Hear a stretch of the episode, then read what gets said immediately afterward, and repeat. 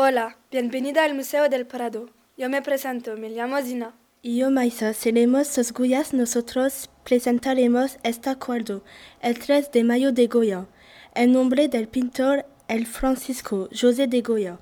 Él nació el 30 de marzo de 1826. Es fuente todos cerca Zaragoza en España.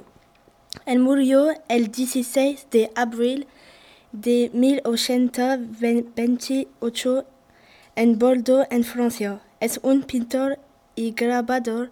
La pintura fue realizada en 1814 que mide 2.66 por 3 metros. En esta parte podemos ver a los civiles españoles, poco antes de su ejecución. Se puede ver a un civil en blanco con los brazos cruzados, con las manos con huellas de la crucifixión. Evoca la figura de Cristo como sea un hombre que reza paño cerrado. Los testigos esconden los ojos para no ver el charco de sangre de los cadáveres. Este es símbolo de la inocencia.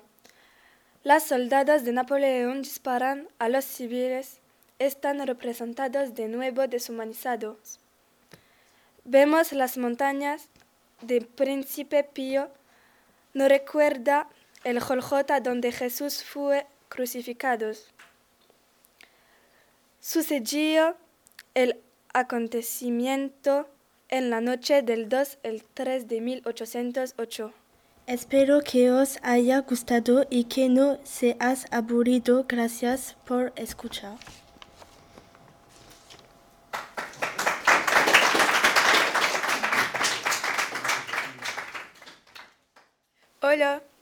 Bienvenida al Museo del Prado. Camille y nosotros presentó un cuadro de Goya.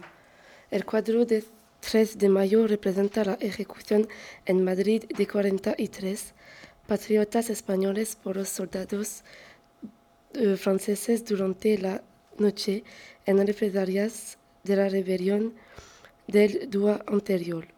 Espada de mayo que Goya pintó también representa pues una escena histórica. 3 de mayo es un cuadro de Francisco de Goya, aceite sobre tela de dimensión 2 metros 66 sobre 3 metros 45. Es esta el conservado en el Museo de Prado en Madrid, expuesta al lado de Espalda de Mayo, el cuadro que representa la rebelión ante del Chireoto de 3 de mayo. Euh, au premier plan, on voit les hommes qui sont déjà exécutés où il y a leur corps euh, qui baigne dans le sang. On voit aussi à droite les Français euh, avec leurs fusils pointés sur les Espagnols. On voit pas leur visage car ils sont de dos, tous habillés pareil dans la même position. Ils ont l'air sur deux. Goya veut montrer qu'il n'éprouve aucun remords. Il représente la brutalité de la guerre.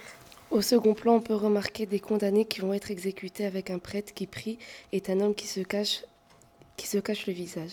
Goya veut émouvoir. Au milieu de ces condamnés, un se démarque des autres. Il a les bras en croix et regarde la mort en face. C'est un martyr associé à Jésus-Christ. Il a aussi les stigmates sur les mains. Il symbolise la résistance espagnole. Derrière, on voit les exécutés qui ont peur. Ils prennent leur visage entre leurs mains. On voit beaucoup d'émotions sur le visage d'Espagnols qui comptent contraste avec les Français presque inhumains transformés en machines de guerre. Goya, pour montrer cet aspect, a peint le corps des victimes avec beaucoup de balles. Il veut dire que les 43 condamnés n'avaient aucune autre issue de la mort avant la détermination des troupes napoléoniennes. À l'arrière-plan, le palais Liria, dans la banlieue de Madrid, qui est plongé dans la nuit symbolique de celle dans laquelle est plongée l'Espagne. Le jeu des couleurs est surtout dû à la lampe qui éclaire la scène, c'est le seul élément de lumière. Elle éclaire surtout les condamnés, alors que le peloton d'exécution reste dans l'ombre pour mettre encore plus en valeur son alignement et sa lâcheté. Elle met d'ailleurs en valeur le personnage important du martyr. Il est au centre, il est vêtu de blanc avec un pantalon jaune, ce qui contraste avec les autres couleurs sombres de la nuit. Son blanc symbolise la pureté et l'innocence. La seule autre couleur qui n'est pas sombre est le rouge du sang. Il y en a beaucoup. Moi, le, le seul élément qui sépare les, Espagnols des soldats français est la lampe qui éclaire les condamnés à gauche alors que les Français restent dans l'ombre à droite. On pourrait donc partager le tableau en cinq parties. Au premier plan, les morts baignant dans le sang. À droite, le peloton d'exécution. Euh, le groupe qui va se faire fusiller avec le martyr et le personnage le plus important. Euh, le groupe condamné qui seront les prochains à subir le même sort. Et en arrière-plan, la banlieue de Madrid dans la nuit. Au début du XIXe siècle, Napoléon dominait presque tout le continent européen mais restait l'ennemi des Anglais. Pour éviter que ces derniers ne trouvent des alliances auprès de pays comme l'Espagne contre l'Empire français, il a installé son frère Joseph sur le trône d'Espagne en chassant le roi Ferdinand, Ferdinand VII en 1808. Mais les Espagnols sont contre et se soulèvent au nom du sentiment national. Et le 2 mai 1808 a lieu une bataille dans les rues de Madrid. Dans la nuit du 2 au 3 sont fusillés les prisonniers. C'est ce qu'a peint Francisco de Goya, 13 de Mayo. 13 de Mayo a inspiré beaucoup de peintres comme Édouard Manet en 1867 pour Exécution de Maximilien. Mais Pablo Picasso a fait pareil pour son tableau Massacre en Corée de 19 1951. Picasso s'est également inspiré de Goya pour son célèbre Guerni- Guernica en 1937, notamment pour le personnage en bas à droite qui a les bras en croix.